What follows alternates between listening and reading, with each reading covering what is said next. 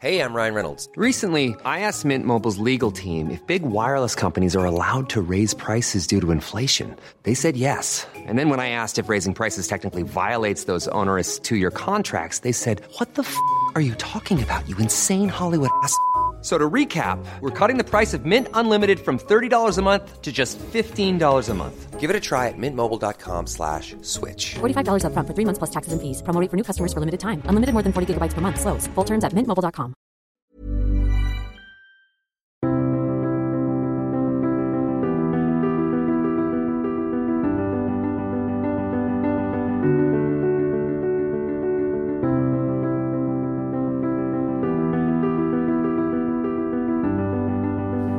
des aspects les plus visibles de la construction européenne, c'est le fait de pouvoir circuler librement dans l'ensemble de l'espace européen, notamment l'espace Schengen, sans avoir à être arrêté aux frontières pour présenter pièce d'identité ou passeport.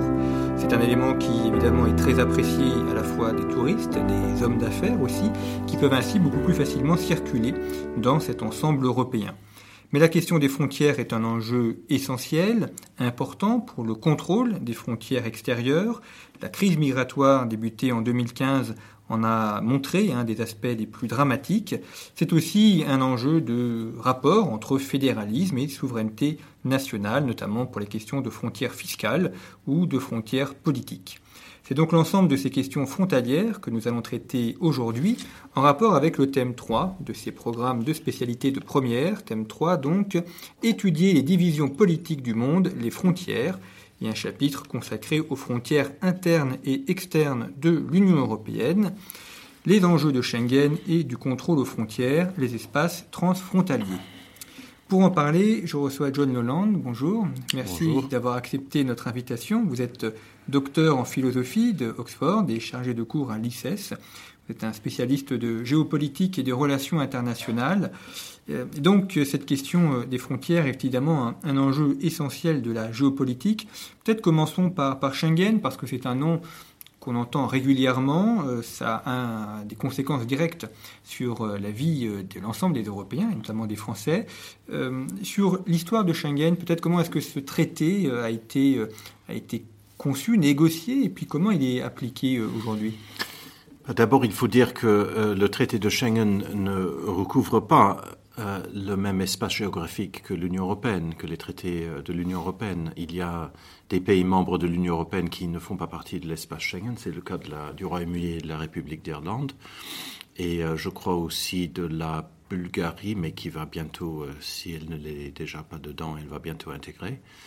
Euh, et puis il y a d'autres pays comme la Suisse, par exemple, qui ne sont pas membres de l'Union européenne, mais qui pourtant sont membres de l'espace Schengen. Ça, c'est une chose. Ensuite, euh, le fait de ne pas montrer son, sa carte d'identité ou son passeport à la frontière euh, ne doit pas non plus être confondu avec un principe beaucoup plus ancien que le traité de Schengen, qui est la libre circulation des personnes au sein de l'Union européenne ou au sein des communautés européennes, comme elles s'appelaient avant Maastricht, c'est-à-dire avant 1992. Je veux dire par là que depuis le début de la j'allais dire de la construction européenne, mais de la construction de l'Union de ce qui est devenu l'Union européenne, eh bien, ce principe est appliqué. C'est-à-dire que dès 1957, tout citoyen européen avait le droit non, non seulement de circuler librement, mais aussi de s'installer dans chacun des États membres. Et c'est un, des principes fondateurs de l'Union européenne. Mais il était tenu, néanmoins, euh, avant euh, la signature du traité de Schengen, à montrer son passeport. Mais il avait le droit. C'est-à-dire que le fait de ne pas avoir des contrôles aux frontières n'est pas la même chose que la libre circulation, qui est un droit qui préexiste cette abolition des frontières. Il n'y a pas besoin de visa à l'époque pour aller de France vers la Belgique. Voilà, voilà. Il n'avait pas, mais on, on était obligé de, de, montrer. Il y avait des, mmh. des euh, il y avait une frontière physique entre la Belgique et la France. Il fallait sans doute, peut-être pas tous les jours, mais il, il y avait au moins la possibilité qu'on qu qu'on vous demande de montrer votre, votre, passeport, mais vous aviez le droit, en montrant votre passeport, vous aviez le droit non seulement d'aller sur le territoire belge, mais de vous installer en Belgique et de travailler en Belgique. Donc ça, c'est la première chose. Euh, ensuite, euh, oui, euh, Schengen a créé donc euh, un nouvel espace avec des frontières extérieures, mais sans des frontières intérieures. et il me semble important de vous reprendre sur un point. Vous avez parlé de la crise des migrants qui aurait commencé en 2015. Moi, j'affirme que la crise des migrants n'a pas commencé en 2015, mais euh, plutôt, euh, en, euh, plutôt 20 ans plus tôt, en fait, aux alentours de 1993-94. C'est le moment de la signature du traité de Schengen et surtout, c'est le moment de l'adhésion de l'Italie au traité de Schengen. pourquoi je dis cela? Parce que c'était à partir des années 94 que le fameux camp euh, à Sangat, euh, près de Calais, a commencé euh, à s'installer. C'est-à-dire qu'il y avait, dès 1994, un grand nombre de personnes d'origine souvent très lointaine, beaucoup des Balkans, beaucoup d'Afrique, beaucoup aussi de, de, l'Asie centrale, y compris de l'Afghanistan, qui voulaient se rendre au Royaume-Uni et qui, en essayant de euh, de, de, passer euh, dans un camion euh, de l'autre côté de la Manche se trouvait à Calais.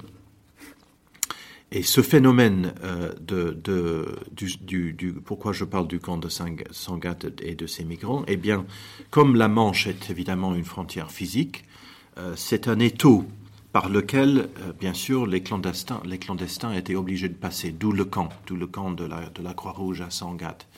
Mais cet étau a rendu visible, là où il y a pour une fois une frontière physique, ce qui autrement était invisible.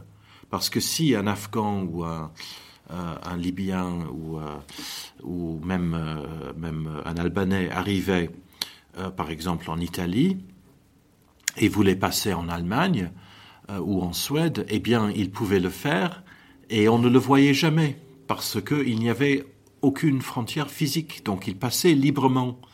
Mais la réalité, c'est qu'au moment de la signature, ou au moment plus exactement de l'entrée en vigueur euh, de l'espace du, traité de Schengen en Italie, c'est-à-dire euh, dans la Méditerranée, c'est à ce moment-là que la crise des migrants, ou que la crise des migrants clandestins a vraiment commencé. Alors cela a atteint effectivement des, euh, des, des, dimensions énormes euh, fin 2015 pour d'autres raisons liées euh, à la guerre en Syrie et autres, et à, l'explosion de la Libye, bien sûr. Mais le, le phénomène euh, de la migration euh, illégale et clandestine date en fait précisément de Schengen. Pourquoi? Parce que une fois arrivé euh, n'est-ce pas, en Italie ou ailleurs, on pouvait aller où on voulait. C'est-à-dire que la signature de ce traité a été un formidable appel d'air aux passeurs et aux migrants clandestins. Et aux mafias qui, euh, et aux mafias qui gèrent, les, les, les, voilà. Euh, l'autre aspect, donc il y a enfin pas disparition, mais en tout cas euh, effacement euh, des, frontières intérieures, et euh, ça doit ou ça devait être corrélé par un renforcement des frontières extérieures, notamment la création de différentes agences, enfin, elles ont changé de nom pour aboutir à Frontex actuellement, qui doit, donc, doit donc contrôler les frontières extérieures, ce qui suppose aussi un renforcement de la coopération entre les États, enfin, en tout cas une coordination on pense en Méditerranée, par exemple, entre la France et l'Italie, pour la surveillance de la frontière extérieure. Non, euh, oui, non, mais Frontex ne, ne, surveille pas la frontière italo-française. Frontex surveille, oui, euh, les frontières externes mm. euh, de l'espace Schengen. Mais il n'y a pas que Frontex, il y a bien sûr aussi les, euh, les gardes frontières nationaux dans chacun des pays qui, évidemment, ont, ont la vocation de protéger les frontières externes, extérieures de leur pays. Euh, mais encore une fois, c'est pas ça le problème. Le fait de mettre une agence européenne ne, ne rajoute rien, puisque de toute façon, elle est composée euh, inévitablement de, de fonctionnaires nationaux ou de gardes frontières nationaux. Non, le problème réside dans le traité lui-même. Dès lors que vous enlevez euh, tous les autres contrôles à tous les autres frontières, eh bien, par définition, vous rendez la tâche euh, des passeurs plus facile, puisqu'il, alors qu'avant, il fallait traverser plusieurs euh, frontières pour aller en Allemagne ou pour aller en Suède, euh, eh bien, maintenant, il ne faut que traverser qu'une seule. Donc, c'est aussi bête que ça. Donc vous pouvez mettre autant de, de gardes frontières euh, que vous voulez ou d'agences que vous voulez, le problème restera le même. Il est assez facile de pénétrer en Italie en bateau parce que la côte fait des, ça fait des milliers de kilomètres, la côte italienne, donc on, trouve assez facilement des, des, des points de chute, n'est-ce pas, des points d'atterrissage. Euh, mais dès lors qu'il n'y a plus de frontières dans les Alpes entre l'Italie et la France, il est évident que cela représente un encouragement aux, passeurs et aux migrants clandestins. Et rien, je répète, rien ne pourra résoudre euh, ce problème. Et d'ailleurs, c'est assez euh, folklorique Schengen, parce qu'il est vrai qu'officiellement, il n'y a plus de contrôle, et même en réalité, il n'y a plus de contrôle. Mais si jamais vous avez l'occasion de prendre le train euh, de Paris à Rome, comme j'ai eu l'occasion de faire, eh bien, vous verrez qu'il y a beaucoup de contrôles euh, douaniers et policiers dans le train, euh, mais qui se font des deux côtés de, la frontière. A un État a la possibilité de, suspendre ces accords pendant un temps limité, ce qu'avait fait par exemple la France au moment des attentats Alors actuellement, les accords, si j'ai bien compris, sont effectivement suspendus. Et c'est une des raisons pour lesquelles euh, les flux migratoires ont un peu baissé. Nous sommes en mars 2019. Euh, ils ont un peu baissé, surtout par rapport à la à l'apogée qu'ils avaient atteinte en, à la fin de 2015. Mais entre autres parce que, par exemple, la frontière entre euh, la ville de Menton en France et la ville de Ventimille en, en Italie euh, est fermé. Et donc, du coup, il y a beaucoup d'immigrants, beaucoup de clandestins à 20 000 qui, qui n'arrivent pas à passer, qui essaient de passer par la montagne, mais qui n'y arrivent pas. Mais cela ne fait que montrer ce que je vous disais tout à l'heure par rapport à 104, c'est que dès lors que vous avez une frontière physique, qu'elle soit géographique ou, physique parce qu'il y a des gardes frontières, eh bien, vous voyez les gens qui autrement vous ne voyez pas vous l'avez dit, le, camp de Sangat a commencé à être organisé dès le début des années 90, 93, 94. Aujourd'hui, c'est un point euh, délicat dans la gestion, euh, notamment de la, des questions migratoires, avec la, jungle de Calais qui est euh, plusieurs fois démantelée, mais qui est reconstituée. donc par rapport à ces frontières, ça crée aussi des, points de fixation. On a évoqué Vintimille. Est-ce qu'il y a, d'autres endroits en, Europe où on a comme ça des points de fixation des populations migrantes? Lorsqu'il y a eu la, crise migratoire en 2015-2016 dans les Balkans, il y avait un peu le même problème, notamment quand la Hongrie a, mis en place des gardes frontières. Et, je, pense que les images que, que vous et moi et ceux qui nous écoutent ont peut-être en tête euh, datent sans doute de cette époque-là où euh, justement la Hongrie a commencé à mettre une clôture autour de son territoire national pour empêcher, euh, par exemple, avec, entre la, sur la frontière avec la Serbie, pour empêcher les gens de de passer. Et c'est à ce moment-là qu'ils ont été obligés d'emprunter un autre chemin et on les a vus à ce moment-là. Avant, on ne les voyait pas puisqu'ils passaient euh, tranquillement en train. Ils arrivaient sur le territoire hongrois pour ensuite repartir en Autriche ou ailleurs sans que personne ne les dérange. Donc je pense que ces images euh, datent aussi de, cela. Euh, mais dès lors que vous abolissez les frontières de la France avec l'Italie, eh bien, euh, les frontières françaises sont dans la Méditerranée. Je ne parle pas de la Méditerranée française, je parle de la Méditerranée italienne. Les frontières, de fait, sont, en, sont Calabrie. Euh, et, donc ce, phénomène euh, de, de, personnes qui deviennent visibles alors qu'autrement elles seraient invisibles est le résultat, je répète, inévitable de ce système. Alors il y a une autre question frontalière, et là on va être directement avec les, questions actuelles, qui est la, frontière euh, en Irlande entre la République d'Irlande et euh, l'Irlande du Nord, euh, l'Ulster. Alors l'émission est enregistrée le, 5 avril 2019, c'est important parce que sur les questions de Brexit, les choses changent quasiment tous les jours, donc quand nous enregistrons cette émission, nous ne savons pas encore évidemment comment tout cela va se terminer euh, pour, euh, pour la question du Royaume-Uni et de, de l'adhésion à, l'Union européenne. Mais il y a une question qui est régulièrement évoquée et qui a un lien direct avec cette question des frontières, c'est donc la frontière entre la République d'Irlande et le Royaume-Uni et euh, les problèmes qui pourraient être causés en cas de sortie de l'Union européenne et notamment de sortie sans accord. Est-ce que, John Nolan, vous pouvez nous, nous rappeler quel quels sont les, enjeux de cette frontière et comment elle est actuellement organisée Euh, cette histoire de la frontière, cette histoire récente de la frontière entre l'Irlande du Nord et la République d'Irlande euh, montre le, cynisme terrifiant avec lequel l'Union européenne a négocié le Brexit. Euh, L'Union européenne a pris la décision consciente d'appuyer sur un, point névralgique et hautement sensible de l'histoire des îles britanniques pour aboutir à ses propres fins qui sont euh, euh, celles de mettre des bâtons dans les roues du Brexit. Il n'y a jamais eu, à aucun moment dans l'histoire de l'indépendance de l'Irlande, une frontière dure sur l'île d'Irlande, ni au moment de, de la création de l'État libre d'Irlande en 1923, 22, 23, ni au moment de la création de la République d'Irlande euh, après la guerre.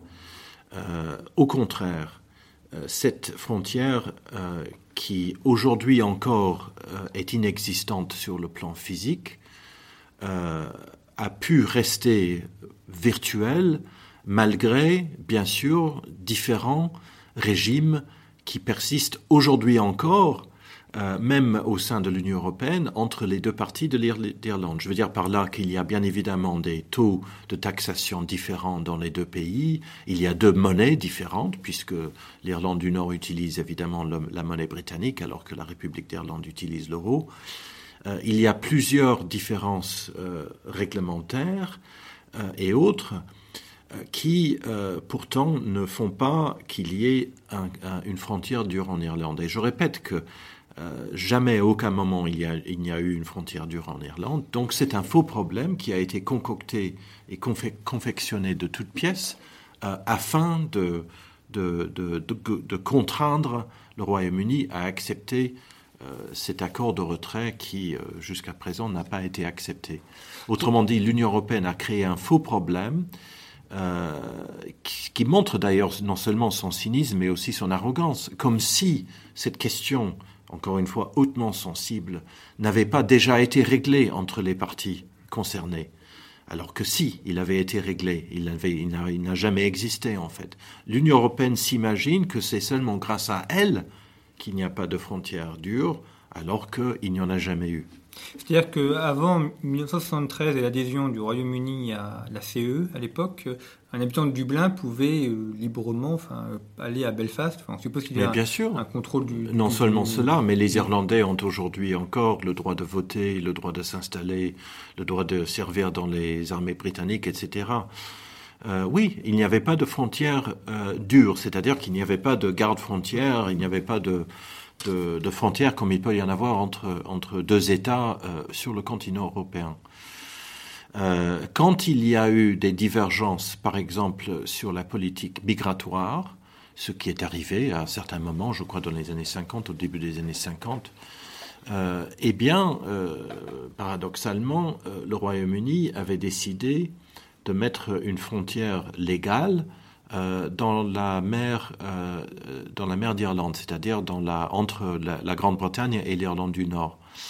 Euh, autrement dit, le Royaume-Uni avait pris la décision d'imposer ces, ces, ces différences réglementaires entre l'Irlande du Nord et la Grande-Bretagne. Mais justement pour interne, oui, une frontière interne au Royaume-Uni alors. Exactement, réglementaire, Oui. mais qui est évidemment qui correspondait pendant les, années où euh, il y a eu cette différence, par exemple sur la migration, qui correspondait bien sûr à la, frontière géographique qui existe entre l'Irlande du Nord et la Grande-Bretagne. Et euh, pour la question, enfin si on reste sur le Brexit, alors qui est un sujet euh, évolutif et, complexe, par exemple on voit que euh, l'Écosse euh, semble plutôt favorable au maintien dans l'Union européenne, l'Angleterre non. D'ailleurs pour, un, des, Français, on, redécouvre la pluralité du Royaume-Uni qu'on confond souvent avec l'Angleterre. Euh, Est-ce que ça veut dire que là, au niveau de la, frontière entre l'Écosse et l'Angleterre, il peut y avoir euh, des droits de douane, par exemple, qui soient mis en place, ou des contrôles ou... Si, l'Écosse devenait indépendant, pourquoi pas Mais ça serait. Alors vous dites, re, euh, les Français redécouvrent cette pluralité du Royaume-Uni. Elle est récente. Elle a été créée dans les années 90 sous Tony Blair, sous le gouvernement travailliste. Avant 1980, je crois 17. je ne sais plus en quelle année ça a été créé, mais c'était, c'était sous les gouvernements travaillistes qui sont arrivés au pouvoir, dont le premier est arrivé au pouvoir en 1997, il n'y avait pas de parlement écossais, il n'y avait pas de parlement à Édimbourg. Il y avait euh, un ministère pour l'Écosse à Londres, qui gérait donc les affaires écossaises. Il y avait euh, un système juridique différent qui est toujours en vigueur, qui était donc au niveau des, tribunaux. Euh, mais euh, l'existence d'un gouvernement écossais et d'un parlement écossais est très récente. Donc les, Français ne, redécouvrent pas parce qu'en fait tout cela est, nouveau. Mais comme toute euh, création, comme toute fédéralisation sur le territoire d'un État, eh bien malheureusement, je le déplore, il y a eu inévitablement des tendances, cela a alimenté des tendances euh, centrifuges. Et justement, il y a actuellement à Édimbourg un, un gouvernement, euh, donc dans le Parlement régional, ce qui revient à être le gouvernement régional, il y a euh, ce qu'on appelle les nationalistes au pouvoir qui, eux, euh, sont théoriquement pour euh, l'indépendance de l'Écosse et oui, pour le maintien dans l'Union européenne. Pour le moment, c'est un peu euh, une situation bloquée parce que euh, l'Écosse vient de voter il, y a euh, cinq ans sur son maintien au sein du Royaume-Uni et ce référendum a donné un, résultat positif. Donc les Écossais ont décidé de rester là où ils sont depuis en fait le début du XVIIe siècle, puisqu'il ne faut pas oublier que si le Royaume-Uni comme État ne date que du début du XVIIIe siècle, en réalité les deux couronnes sont unies. Il y a une union personnelle entre les couronnes depuis le tout début du, XVIIe siècle. Donc ça fait quand même assez, ça fait quand même plusieurs siècles, et les liens sont tels que euh, malgré une augmentation du nationalisme et de l'anglophobie écossaise, néanmoins les Écossais viennent de s'exprimer se, sur la question, et il n'y a pas, paraît-il, un très grand enthousiasme pour un deuxième référendum. Le gouvernement écossais, le gouvernement régional écossais avait voulu cela après le Brexit, mais il n'a jamais eu lieu. Donc on peut conclure que les politiciens écossais à Édimbourg savent fort bien que l'opinion publique n'est pas avec eux. Et en revanche, il n'y a pas de parlement à Cardiff, le, le, le pays de si, si, si, il y a un parlement à Cardiff. Si. Donc si, le Pays de si. Galles a aussi une autonomie par rapport si, au pouvoir. Une autonomie un peu moindre par rapport à celle de l'Écosse, mais euh, ce Parlement-là a également été euh, créé, confectionné de toutes pièces euh, sous le gouvernement travailliste. Donc tout cela est assez, assez nouveau, euh, en fait. Mais oui, et puis, mais les Gallois, à la différence des Écossais, ont voté massivement pour, pour le Brexit. Alors pareil en Irlande du Nord, là aussi, il y a un parlement régional, mais qui, euh, depuis euh, un an ou deux, n'a plus de gouvernement à cause des, des conflits internes euh, entre les, les différentes communautés en Irlande du Nord. Alors ça, c'est un aspect aussi que l'on voit au sein de l'Union européenne et par rapport aux questions frontalières, c'est un, un, sujet important. Euh, c'est euh, un soutien euh, aux, aux, régions, au, fédéralisme à l'intérieur même des États. Euh, on évoquait le cas écossais, il y a le cas de la Catalogne aussi. Euh, pendant longtemps, l'Union européenne a, a, a, soutenu cette autonomie des régions avant de se rendre compte que ça pouvait être dangereux et faire éclater le. Autonomie qui n'en est pas une, parce que vous avez évoqué à très juste titre ces deux cas, Catalogne et Écosse, qui pour moi sont des faux nationalismes. D'abord, ils il s'appellent peut-être en Écosse, en tout cas c'est le cas nationalisme, mais évidemment ils auraient horreur de se faire targuer de, cette étiquette. Mais ce sont des fausses, des fausses autonomies pour moi, puisque si les Catalans disent qu'ils veulent quitter l'Espagne pour rester dans l'Union européenne, ce que disent les Écossais aussi, eh bien, il n'y a justement aucune, aucune autonomie au sein de, de l'Union européenne. L'Union européenne, en, dans l'Union européenne, il y a moins d'autonomie qu'il n'y en a dans les États-Unis. Les États américains ont davantage d'autonomie par rapport au gouvernement fédéral américain que les États, pourtant théoriquement souverains, membres de l'Union européenne, n'en ont par rapport à Bruxelles, à cause de la structure très particulière euh, du droit européen, qui n'admet pas d'exception. Il n'y a pas d'équivalent à la différence des États-Unis entre le droit fédéral et le droit des États. Dans l'Union européenne, le droit européen, c'est le droit national dans chacun des pays membres. Donc il n'y a aucune possibilité de litige entre les États membres euh, et le gouvernement fédéral, donc Bruxelles, comme il peut y en avoir aux États-Unis. Alors l'autre question sur les frontières, c'est la question orientale. Donc on va aller un peu plus vers, l'est. Il y a eu donc l'intégration des anciens pays satellites euh, de l'URSS, notamment la Pologne, la République tchèque. Euh, aujourd'hui, il y a une frontière conflictuelle qui passe autour de la Russie, l'Ukraine aussi. et on voit que l'Union européenne, dont un des éléments majeurs de son projet, c'est la paix sur le continent, a quand même eu deux gros échecs en matière de paix, les Balkans euh, d'une part, et puis actuellement l'Ukraine. Euh, échec, certes, mais je dirais euh, plus encore, ce sont des guerres où l'Union européenne porte une lourde, lourde responsabilité. Alors je ne vais pas dire que c'est l'Union européenne qui les a déclenchées, ces guerres, mais presque.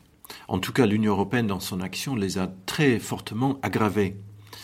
Euh, dans le cas de la Yougoslavie, c'était en soutenant les sécessionnistes armés en Croatie et en Slovénie, et en, soutenant le projet d'éclatement de la Yougoslavie, qui s'est fait par la guerre.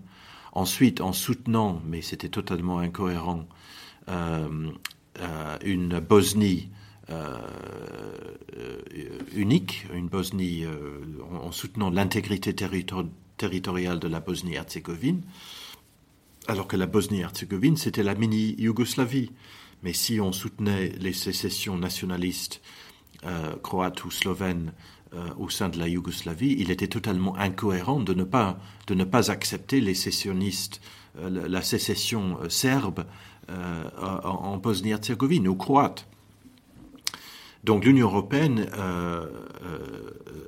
en est pour beaucoup dans la guerre de Yougoslavie. Elle a, ces États membres, l'Allemagne en particulier, mais de manière générale, parce que c'était l'Union européenne qui voulait à cette époque-là, c'était le moment, c'était le sommet de Maastricht, le fameux sommet qui a également décidé de l'euro, qui a lui aussi décidé de reconnaître les deux États euh, sécessionnistes de Yougoslavie. Donc elle porte une lourde responsabilité dans cette guerre. Et je dirais aussi, la même chose vaut pour l'Ukraine.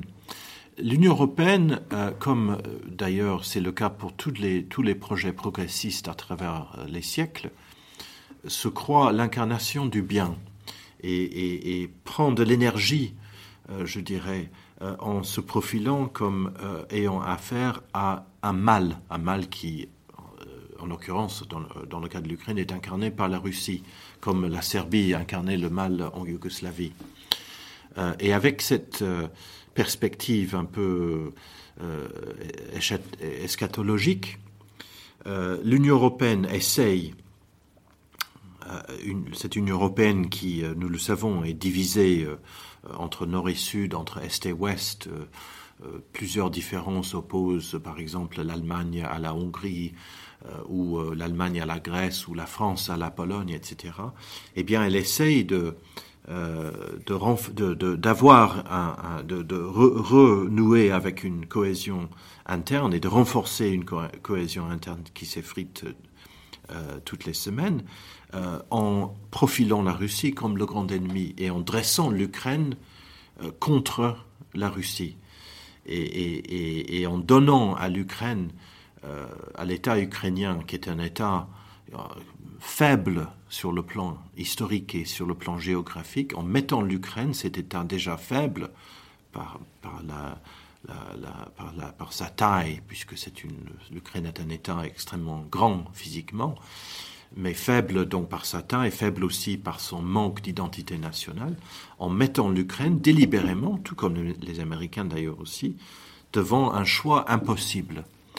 Soit vous êtes avec nous, soit vous êtes contre nous. Et c'est cette volonté européenne de mettre ces États devant ce choix qui pour certains est un choix impossible, la même chose vaut pour la Moldavie aussi, c'est ça qui a abouti à la montée des tensions et finalement à la guerre civile en Ukraine. Donc je pense pour ma part que l'Union européenne porte exactement la même responsabilité parce que dans les deux cas, euh, donc dans le cas de ces deux guerres, l'Union européenne s'imagine qu'elle va toujours exercer euh, une force d'attraction sur le continent tout entier. C'était le projet allemand euh, de 1989. l'idée de constituer un noyau dur autour duquel orbiterait tout le continent européen euh, dans différentes configurations, mais avec un noyau dur comme centre de gravité.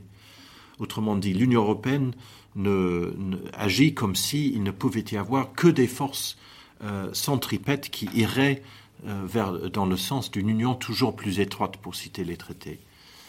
eh bien, cette logique-là a abouti très directement à la guerre en Ukraine, qui a été provoquée par cette idéologie et qui a été provoquée, je dirais aussi, par une volonté d'avoir une puissance maléfique extérieure qui est incarnée pour eux par la Russie, pour encore une fois euh, créer cette cohésion euh, interne qui manque cruellement à l'Union européenne depuis maintenant euh, au moins dix ans. Alors sur ces questions des frontières, je renvoie les auditeurs au numéro de conflit actuellement en kiosque consacré à, l'Europe et notamment deux articles, un sur Sarajevo qui rappelle les drames connus par la ville, notamment lors du très long siège de Sarajevo euh, dans le milieu des années 1990, et un autre article sur euh, l'islamisme euh, dans les Balkans, un islamisme qui se développe notamment par le financement de l'Arabie saoudite et du Qatar, et qui montre là la place des Balkans dans cette reconfiguration post-guerre balkanique. Euh, bien, merci beaucoup, euh, John Holland, d'avoir euh, évoqué avec nous ces, frontières dans l'espace européen à travers l'étude également de, quelques cas, notamment la, frontière irlandaise et la question de Schengen. Et sur ce thème 3, donc des, divisions politiques du monde, je renvoie nos auditeurs à, plusieurs émissions qui sont en accès libre donc sur le site de Conflit. Une émission sur le limes rénan avec euh, le professeur Hervé Englebert, une autre sur la frontière germano-polonaise avec euh, Thierry Buron et une émission sur les frontières maritimes avec Pierre Royer, qui est notamment officier de marine. Merci pour votre fidélité et à bientôt.